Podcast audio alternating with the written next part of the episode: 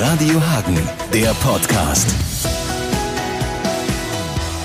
Das ist der Homecoming Podcast. Hallo Tom. Schönen guten Tag. Ich meine, du gehst uns ja die ganze Woche schon wieder auf die Nerven, aber wir haben gedacht, wir reden einfach in Ruhe nochmal ein bisschen über die 375 Tage unterwegs. Mhm. Und ich habe eine ganz verrückte Idee gehabt. Ich habe mich gefragt, kannst du dich noch an die erste Woche unterwegs erinnern, was da so in deinem Kopf vorging, womit du dich da am meisten beschäftigt hast, was dich am meisten gestresst hat? Wie, wie war das so in den ersten sieben Tagen? Ich glaube, tatsächlich hat mich mein Rucksack am meisten gestresst. Erstmal finde ich deine völlig verrückte Frage völlig gut. Aber ich habe äh, tatsächlich äh, meinen Rucksack, äh, den man dann so aufsetzen musste, den man ständig irgendwie neu packen musste, wenn man ständig von A nach B. Ich kam damit noch überhaupt nicht klar. Das hat auch ein paar Monate gedauert, glaube ich. Vielleicht bin ich auch immer noch nicht damit klargekommen, aber äh, ja. Ich glaube, mein Rucksack. Sonst noch was? Was ging mir durch den Kopf? Boah, schwierig. Das ist so lange her. Ähm, ich glaube, mir ging viel durch den Kopf so, ach krass, das ist jetzt mein Leben für das nächste Jahr. Je, je, immer wenn ich einen neuen Ort gesehen habe, den ich unfassbar schön fand, schon in der ersten Woche, habe ich gedacht, ach krass, das mache ich jetzt ein ganzes Jahr. Das wird, das wird gut. Ja, Gegenteil von, von wieder hier ankommen ist ja dann sozusagen äh, in Bewegung kommen. Also sich daran mhm. zu gewöhnen, dass man jetzt nicht äh, jeden Abend äh, zu Mama und guckt, was hat die gekocht, sondern äh, ja, dass, dass man jetzt unterwegs ist. Ja, man ist unterwegs und man muss äh, natürlich für sich selbst sorgen. Man hat niemanden, den man fragen kann auch häufig, sondern man muss halt gucken, man muss gucken, wo man bleibt. Das sagen wir immer so schön, aber das stimmt ja wirklich. Und äh, ja, das war sehr interessant. Du bist ja in Malaysia gestartet. Die ersten Stationen, die hattest du ja zumindest ganz grob geplant, im ja. Gegensatz zum späteren Verlauf noch. Ab wann hast du deinen Plan über Bord geworfen? Ähm, ich glaube, ich habe meinen Plan nie über Bord geworfen. Ich hatte nur irgendwann keinen Plan mehr. Und dann musste ich mir einen neuen Plan machen oder bin einfach irgendwo hingefahren und habe gedacht, jetzt gucke ich einfach mal hier, was, was geht hier so. Und dann äh, habe ich danach gelebt und habe immer wieder spontan geguckt. Wie, wie, wie macht man es denn vor Ort? Also ähm, kein Plan. Mhm. Du kommst an einen Ort an. Ist das Erste, was man macht, wo penne ich heute Abend? Oder ist das Erste, was man macht, Hotspot angucken? Äh, begeistert mich das hier überhaupt oder nicht? Es kommt immer auf den Ort an, würde ich sagen. Also es kommt auch auf die Tageszeit an, wann komme ich an. Komme ich abends um acht an, dann gucke ich erstmal, wo penne ich vielleicht. Äh, wird langsam dunkel. Ähm, kommt auch auf die auf die Stadt, auf die Begebenheiten ist das jetzt irgendwie, gibt es hier viele steile Straßen, da will ich da auch nicht unbedingt mit all meinen Klamotten irgendwie die ganze Zeit rumlaufen. Dann suche ich mir auch irgendwie was, wo ich die lassen kann. Ähm, ist immer ganz unterschiedlich. Ich äh, glaube aber, dass man dann doch als erstes eine Unterkunft sucht. Und wenn man die gefunden hat, dann kann man nochmal los. Du hast dich ja da im Laufe der Zeit natürlich immer besser reingegroovt. Ähm, ab wann wurde aus ja, ähm, Urlaub dann Reisen? Ähm, das glaube ich schon relativ schnell, weil so eine normale Urlaubszeit ist ja, ich würde sagen, jetzt maximal drei Wochen, ähm, die man so hat. Und dann äh, danach merkt man so, okay, jetzt ist diese, sind diese drei Wochen, diese ersten drei Wochen weg. Und jetzt äh, geht es ja weiter und es geht immer weiter und es geht immer weiter. Und da ist man dann, glaube ich, relativ schnell schon so, dass man äh, das Gefühl hat, jetzt reise ich und jetzt äh, mache ich nicht nur Urlaub. Wahrscheinlich ist ja auch eine wichtige Sache. Du hast das ja erzählt, so die ersten zehn Minuten, glaube ich, so äh, Globetrotter, die schmeißen sich dann erstmal so die Spielkarten auf den Tisch, so ja. ich bin so lange unterwegs, genau. ich war schon da und da und da. Genau. Und dann merkt man aber, ist das jemand, mit dem ich jetzt äh, noch mehr Zeit verbringen will oder mache ich jetzt ganz schnell die Biege? Also mhm. würdest du sagen, du hast ähm, du hast Menschenkenntnis da trainieren können oder äh, dich da verbessert? Ich, ich habe über mich selbst immer schon gesagt, dass ich eh schon eine ganz gute Menschenkenntnis habe und das relativ schnell einschätzen kann, ob mir jemand sympathisch ist oder nicht. Ähm, ich glaube aber, dass ich unterwegs einfach ehrlicher geworden bin und mir gedacht habe, wenn ich mit dieser Person nicht mehr reden möchte als diese drei, vier Minuten, wo bist du gewesen, wie lange bist du schon am Reisen, dann mache ich das halt auch nicht. Dann unterhalte ich mich halt auch nicht länger mit der Person, weil ich kann auch was anderes machen in, irgendwie in der Zeit und man sieht die Person eh nicht mehr. Ähm, jetzt nicht, dass ich den von Kopf gestoßen hätte, aber ich glaube, ich werde einfach ehrlicher. Oder ich bin ehrlicher geworden und habe nicht so das, äh, ja, irgendwie das Verlangen gespürt, ich muss mich mit denen jetzt trotzdem unterhalten, weil die das noch wollen. Gibt es da so einen Verhaltenskodex eigentlich unter so äh, Backpackern, dass man sagt, irgendwie fünf Minuten gibt man jedem und äh, man kann aber auch dann, wenn das nicht passt, einfach sich umdrehen und gehen, sieht man eh nie wieder? Oder gibt es da so einen Ehrenkodex? Nein, man verabschiedet sich noch und macht nicht so einen stillen Abgang? Oder? Nö, so einen Ehrenkodex habe ich zumindest noch nie was von gehört. Ich habe auch hin und wieder, glaube ich, mal einen stillen Abgang gemacht. Oder äh, man, es gibt ja immer was zu tun, dann geht man halt duschen oder äh, man sagt jetzt, oh, ich muss ganz schnell meine Sachen irgendwie packen. Tut mir leid, ich kann mich gerade nicht so wirklich unterhalten. Das passiert schon, klar. Man geht duschen, das überrascht mich ein bisschen, weil du hast gesagt, man lernt Hygiene ein bisschen auszuklammern, ne? Ja, also Dusche ist tatsächlich ja ein ziemlicher Luxus. Vor allem, wenn da auch noch viel Wasser rauskommt und das vielleicht sogar auch noch warm ist. Ähm, das hat man nicht immer oder das habe ich sogar auch relativ selten gehabt. Äh, Gerade auch wenn ich in Autos unterwegs war, dann ähm, ja, gab es auch mal eine Woche ohne. Oder wenn man in irgendwelchen abgelegenen Gebieten unterwegs war, dann ähm, gab es auch eher nur so ein Becken, wo man sich mal kurz mit der Hand irgendwie ein bisschen waschen kann. Wenn man jetzt eine Pauschalreise plant oder vielleicht auch eine individuelle, aber zeitlich begrenzt, also mhm. zwei, drei Wochen vielleicht, dann ähm, sagt man, ey, ich habe Urlaub, ich nehme jetzt alles mit und hinterher habe ich vielleicht doch ein bisschen mehr ausgegeben, als ich eigentlich wollte. Bei dir war es ja andersrum. Du bist ja schon so gestartet, dass du langfristiger planen musstest. War das anfangs nicht schwierig, dass du wirklich von vornherein immer so auf den Pfennig achten musstest und also wirklich ein Haushaltsbuch sozusagen führen musstest? Wobei ich glaube, dass das mir am Anfang sogar besser gelungen ist als hinterher. Weil hinterher war irgendwie so ein bisschen, jetzt bin ich drin, jetzt will ich auch was, jetzt will ich auch wirklich was sehen und erleben und so.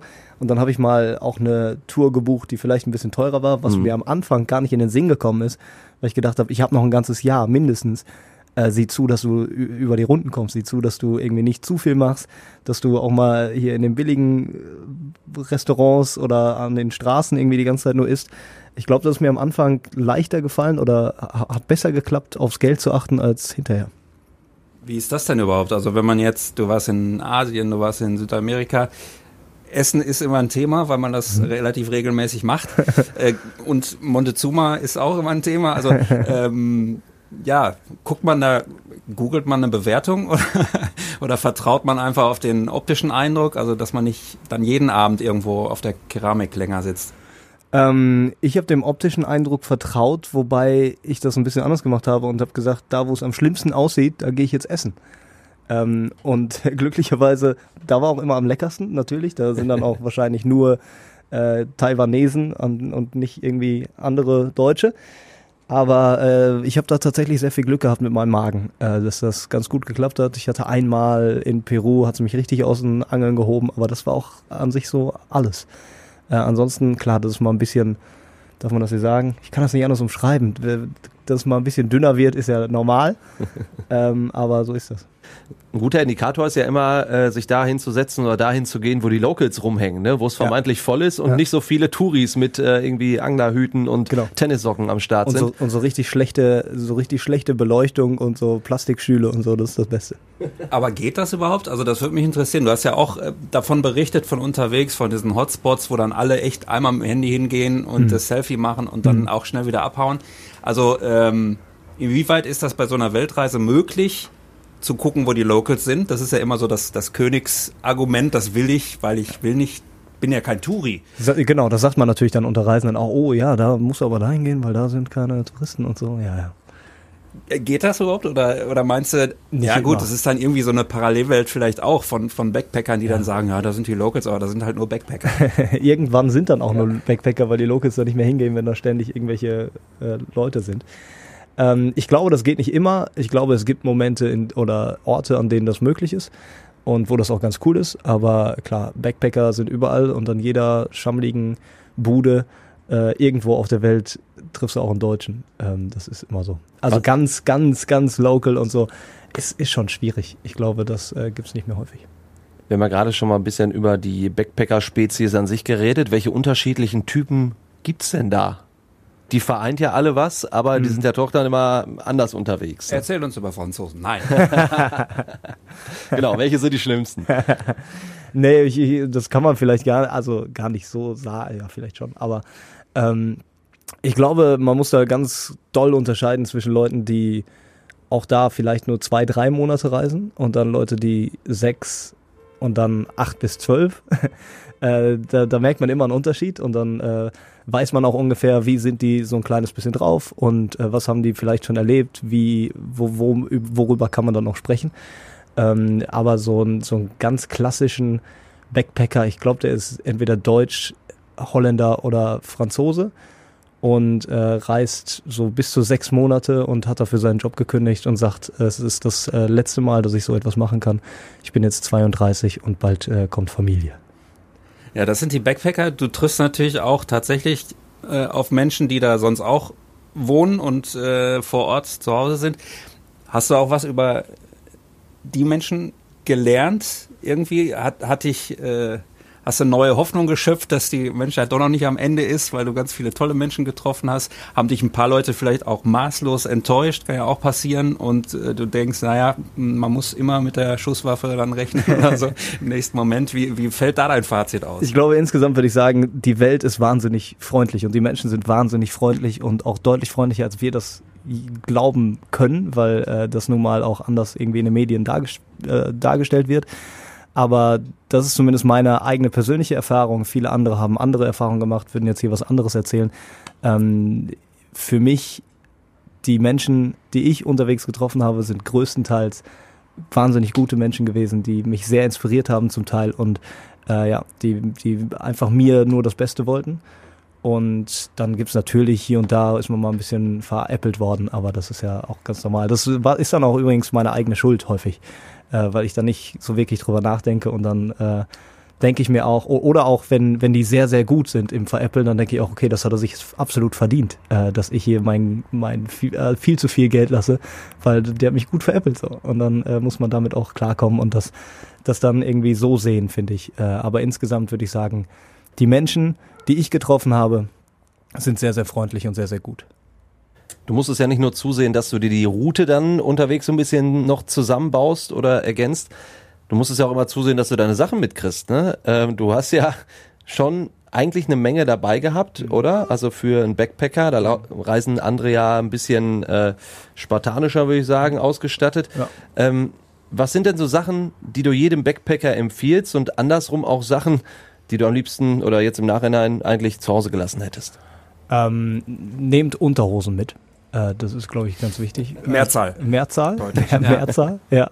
Auch, auch die zwischendurch mal austauschen, weil da kommen Löcher rein irgendwie über, über einen gewissen Zeitraum. Auf links ziehen reicht nicht unbedingt. Nicht immer. Also manchmal muss man das tun, wenn irgendwie keine, kein fließend Wasser am Start ist, aber sonst, äh, genau. Keine Hose, kein Problem. Keine Hose, kein Problem. Ähm, was muss man auf jeden Fall mitnehmen? Eine Regenjacke, das habe ich erst seit nach sechs Monaten tatsächlich dann auch umgesetzt. Äh, ich hatte lange keine und nachdem ich dann zum 87. Mal nass geworden bin, habe ich gedacht, ja, vielleicht macht es doch Sinn, eine Regenjacke zu haben. Und dann habe ich mir eine gekauft, das war auch gut. Ähm, ja, aber ansonsten braucht man echt nicht viel. Ein paar Hosen, ein paar T-Shirts, äh, eine Regenjacke und Badelatschen. Man braucht an sich nur noch Badelatschen unterwegs. Das habe ich gemerkt, nachdem ich alle meine Schuhe verloren hatte oder die äh, aus, aufgrund von ganz schlimmem Gestank irgendwie wegschmeißen musste. Du hast uns ja auch ein Video gezeigt, äh, wo du so äh, zeigst, wie die Leute reagiert haben, als du nach Hause gekommen bist. Mhm. Äh, und da habe ich auch erst gedacht, jetzt kommt Lothar Matthäus gerade aus dem Flughafen und dann warst du es. Du hattest da auch, äh, glaube ich, die guten Adiletten waren das? Genau, oder? Adiletten mit, äh, mit Socken drin, weil war kalt. Und genauso bin ich aber seit Februar, also die letzten sechs Monate rumgelaufen, weil ich keine anderen Schuhe außer die und meinen dicken Wanderschuhen hatte. Und dann bin ich halt ständig damit durch die Städte und durch die Prärie gelaufen. Und überall haben sie gesagt, ach der Deutsche. Ja, so ja. ja, aber ist auch schwierig, weil ich bin ständig, ich glaube, ich habe alle meine Zehen mindestens zweimal gebrochen, weil ich ständig irgendwo gegengelaufen bin. Ähm, aber genau. Am Flughafen. Überall. Nimm uns doch mal mit so ein bisschen äh, in so einen Alltag. Also nehmen wir jetzt mal so einen ganz klassischen Tagesablauf. Wenn du jetzt ähm, abends, fangen wir mal da an, ankommst in der Unterkunft, mhm. ne, warst den Tag über unterwegs, hast du da wirklich alle Sachen ausgepackt und äh, irgendwie richtiges System gehabt und bist dann ins Bett gefallen, weil du so viel erlebt hast und morgens wieder alles zusammenstecken und so und denken, mein Gott, wie kriege ich das da alles wieder in den Rucksack rein oder so. Wie läuft das dann so ab, wenn man irgendwo über Nacht bleibt und mhm. die Tage plant? Also alles auspacken habe ich, glaube ich, nie gemacht ähm, nur das auspacken, was man irgendwie braucht für, den, für die Nacht, vielleicht noch für den nächsten Morgen, wobei daran habe ich häufig dann abends schon gar nicht mehr gedacht. Ähm, und dann ja, packt man das morgens irgendwie ganz schnell wieder zusammen. Es ist auch nicht immer alles gut gepackt. Es fällt viel raus. Es hängt irgendwo links und rechts und das nasse Handtuch da und äh, sieht nicht wirklich gut aus, aber irgendwie funktioniert das ja trotzdem. Ähm, genau, also alles auspacken, wirklich nur in ganz seltenen Fällen, wenn man irgendwie der Meinung ist, man bleibt jetzt hier für drei Wochen, dann kann man das vielleicht mal machen. Aber ansonsten immer schön alles drin lassen und nur das rausnehmen, was man äh, wirklich gerade braucht. Und dann geht's äh, meistens relativ früh morgens schon wieder los. Ähm, man glaubt gar nicht, wie viele Sonnenaufgangstouren man so macht und wie oft man auf irgendeinen Berg klettern muss, um sich diesen Sonnenaufgang anzusehen und dann nachts um zwei Uhr losläuft. Ähm, das ist, glaube ich, sehr, sehr häufig der Fall gewesen und dann geht's halt meistens äh, sonst aber auch immer um vier, fünf Uhr los, weil es ist ja auch ganz interessant, wenn dir Leute Böses wollen oder die Leute, die dir Böses wollen, die schlafen häufig aus. Die gehen sehr spät ins Bett und dann schlafen die so bis zehn, elf und dann wird's vielleicht wieder gefährlich. Aber du hast diese Morgenstunden, wo nicht viel los ist und wo dir keiner wirklich was Böses will. Und da kannst du dann auch in die Ecken gehen, wo man sonst eher nicht hingehen sollte. Und das ist dann auch sehr interessant morgens. Hier zu Hause nervt ja die Routine, ne? Jeden Morgen, was weiß ich, äh, ans Fließband oder jeden Morgen, was weiß ich, einkaufen. Mhm. Äh, gibt's sowas dann auch irgendwann auf Reisen, dass man denkt, scheiße, jetzt muss ich schon wieder so früh aufstehen und ich weiß gar nicht, ob ein Bus kommt oder nicht oder wann oder morgen oder also ähm, gibt da auch Routine, die einen irgendwann echt nervt? Ja, absolut. Genau das, was du gerade gesagt hast. Ähm, jetzt muss ich schon wieder meine Sachen packen und dann dahin laufen und dann muss ich da auf den Bus warten und dann muss ich mich schon wieder fünf Stunden im Bus setzen. Und das mache ich ja sowieso alle zwei, drei Tage mindestens. Äh, ja, das nervt irgendwann. Aber dann kommt man damit auch irgendwann nochmal mehr klar und dann ist das auch irgendwie entspannend und man kann schlafen oder man guckt irgendwie. Ich glaube, ich habe komplett Netflix durchgeguckt in Bussen. Ähm, und dann kann man das so ein bisschen kürzer machen, die Zeit. Weil du auch überall besseres Internet hattest als bei dir zu Hause. ja, das stimmt. Äh, da kann ich hier 5000 Meter hoch oder 30 Meter unter Wasser. Ich glaube, es wird überall besser als da, wo ich wohne. Ähm ja, ist auf jeden Fall schön. Äh, war, war, auch gut, das mal zu erleben, wie schnell Internet sein kann. Also Berchum ist kein Maßstab, ja, das können wir festhalten. Nee, nee. Aber da kann man mal irgendwie, weiß ich nicht, was für Internetsüchtige oder so machen. Fahrt einfach nach Berchum, da habt ihr keine Probleme, also da kommt ihr nicht in Versuchung. Detox. genau. Wir müssen jetzt natürlich auch ein kleines Fazit mal ziehen. Also wir haben ja schon die, das eine oder andere gesagt, was man über Menschen vielleicht lernen kann mhm. unterwegs oder so. Ähm, vielleicht hast du eine Top, den Top-Grund, warum sich das für dich voll gelohnt hat. Den Top-Grund. Ich glaube, den Top-Grund gibt es nicht. Ich würde das vielleicht so beschreiben. Ich habe in diesem Jahr unglaublich viel gelernt über mich selbst, über andere Menschen über diese Welt und habe vielleicht einen kleinen Eindruck mehr, wieso Dinge so sind, wie sie sind und äh, was denn eigentlich so passiert und warum die Menschen vor Ort dann so handeln, wie sie handeln, wenn man äh, mal ein bisschen mit denen quatscht und äh, das versucht zu verstehen. Und ich glaube, dass das ganz, ganz wichtig ist, dass ich äh, das so erfahren habe und jetzt auch anders darüber denke und anders handle in vielen Bereichen. Und vielleicht auch noch ganz wichtig, der komplette Umweltaspekt, äh, dass ich das so gesehen habe, verändert hier mein komplettes Leben. Und da bin ich gerade dran. Und ich glaube, dass das äh, ja ganz wichtig war für mich persönlich, das zu sehen, damit ich mich in dem Bereich verändere. Die Art zu reisen ist natürlich nicht für jeden was. Das ist klar. Mhm. Andererseits würde ich die These aber aufstellen, dass es eigentlich für viel mehr Leute wäre, äh, was wäre, ähm, als wir vielleicht erstmal denken, weil die meisten Leute sich einfach nur nicht trauen, das zu tun. Ne, was muss man denn mitbringen, um auch so eine Art Weltreise zu machen, sich auf Locals einzulassen, da zu wohnen, auch vielleicht einfach den Rucksack aufschneiden? Was muss man für ein Typ sein? Man muss Ja sagen können. Und das in Situationen, wo man denkt, vielleicht sollte ich hier nicht Ja sagen. Gibst du mir all dein Geld? da muss man manchmal auch Ja sagen, sonst hat man ein Problem. Ähm, ja, aber genau, man muss Ja sagen. Erstmal Ja sagen zu dieser Reise. Das war für mich auch ein sehr großer Schritt zu sagen, ich gehe auf diese Reise. Und dann zwischendurch, immer wenn dich jemand fragt, möchtest du eigentlich das machen, habe ich eigentlich meistens Ja gesagt. Mhm. Und war plötzlich in Situationen, die ich mir niemals erträumt hätte, äh, dass man da mal hinkommt oder dass man mit den Menschen dort jetzt gerade an dem Abend irgendwie darüber spricht oder an dem Ort sitzt oder so. Ähm, genau, einfach ganz oft Ja sagen, Mut haben und äh, sich nicht sich nicht vor ganz so vielen Sachen ekeln. Ich glaube, das ist auch wichtig, ähm, dass man vielleicht jetzt nicht denkt, ich brauche den allergrößten Luxus. Wenn man den braucht, dann kann man eine Reise auch ganz anders gestalten. Das machen ja auch viele, das funktioniert ja auch ganz gut. Ähm, das, was ich gemacht habe, ging nicht ohne dass, äh, dass ich mein Ekelgefühl so ein bisschen auch komplett ablegen musste äh, wenn man dann irgendwie mit Ratten zusammen im Bett schlafen muss oder mit ganz vielen Kakerlaken oder wie auch immer. Das, was wir halt sehr, sehr, für sehr, sehr eklig finden und, äh, und was haben die Ratten erst gedacht? Dort ja? völlig normales, ja. für Traumatisiert. Die, für die war das das Allerschlimmste. Ja. ja also die Radio Hang Redaktion ist nicht das Schlimmste, was das Ekel, den Ekelfaktor angeht. Ähm, um, um, diese total verrückte Idee, die ich am Anfang schon hatte, mhm. ähm, nochmal ja, zu veredeln. Stark. Jetzt kommt's. Würde ich gerne zum Abschluss ja.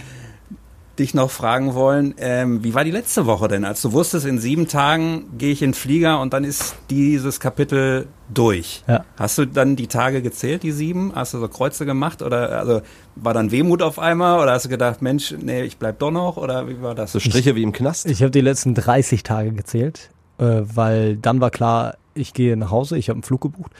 Ähm, und die letzte Woche war eigentlich nur noch, warum hast du diesen Flug gebucht? Warum willst du nach Hause gehen? Guck dich doch mal um. Das ist so unglaublich schön. Dein ganzes Leben in dem letzten Jahr war so unglaublich gut und es hat dir so gut gefallen. Warum möchtest du das beenden? Mach doch einfach weiter. Lass diesen Flug jetzt verfallen und mach einfach weiter.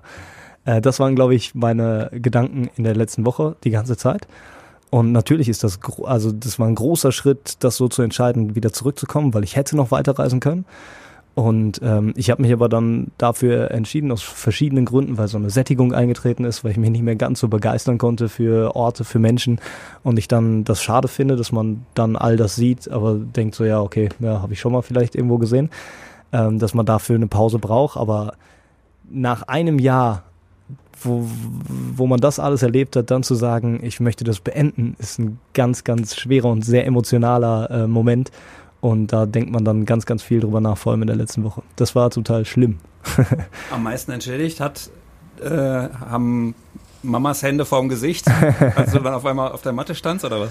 Ja, die Überraschung war auf jeden Fall cool und das hat äh, Spaß gemacht, alle zu überraschen, war aber trotzdem auch äh, auch da wieder ein sehr, sehr krasser Moment und sehr krasser Unterschied zwischen dem, was ich ja sonst immer gemacht habe und dann überrasche ich plötzlich die Leute und dann ist alles so wie immer so ein bisschen und dann ja, es ist einfach, es ist einfach komisch. Ich komme auch jetzt immer noch nicht wirklich klar. Ähm, ich glaube, das braucht noch ein paar Wochen. Ähm, ich fühle mich immer noch so, als wenn ich meinen meinen Rucksack gleich wieder packen würde und würde wieder los. Vielleicht mache ich das auch, aber äh, ja, genau. Man muss da ein bisschen, man muss erstmal ein bisschen klarkommen. Zu Fuß von der Innenstadt nach Berchum. Mit Rucksack. Ich finde auch, das ist. aber ohne, ohne Witz, ich habe gestern, wann war das gestern? Ich glaube, gestern habe ich vor, vor dem Rathaus in Hohenlimburg gestanden.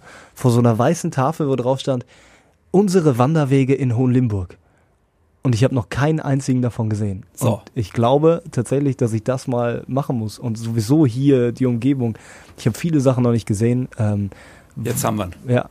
Was ihr, was, was mir so viele Leute immer sagen und so. Ich war auch, glaube ich, noch nie richtig in Sprockhövel. All das könnte man einfach mal machen. Ja, also falls ihr, demnächst, falls ihr demnächst mal so einen langen, bärtigen Schlacks durch den Wald stapfen seht, das ist Tom, der ist auf der Suche nach den Wanderwegen. Also einfach mal freundlich grüßen und ja, einfach mal mitwandern. Der hat noch ein bisschen mehr zu erzählen, als er jetzt in den letzten Minuten rausgehauen hat. Wir könnten noch ungefähr dreieinhalb Wochen reden. Das ist so. Wurzelsepp, Goes, Sprockhöfel. Niedersprockhöfel gibt es auch in Obersprockhöfel. Ja? ja Guck mal, da, selbst das wusste ich nicht so wirklich. Radio Hagen, der Podcast.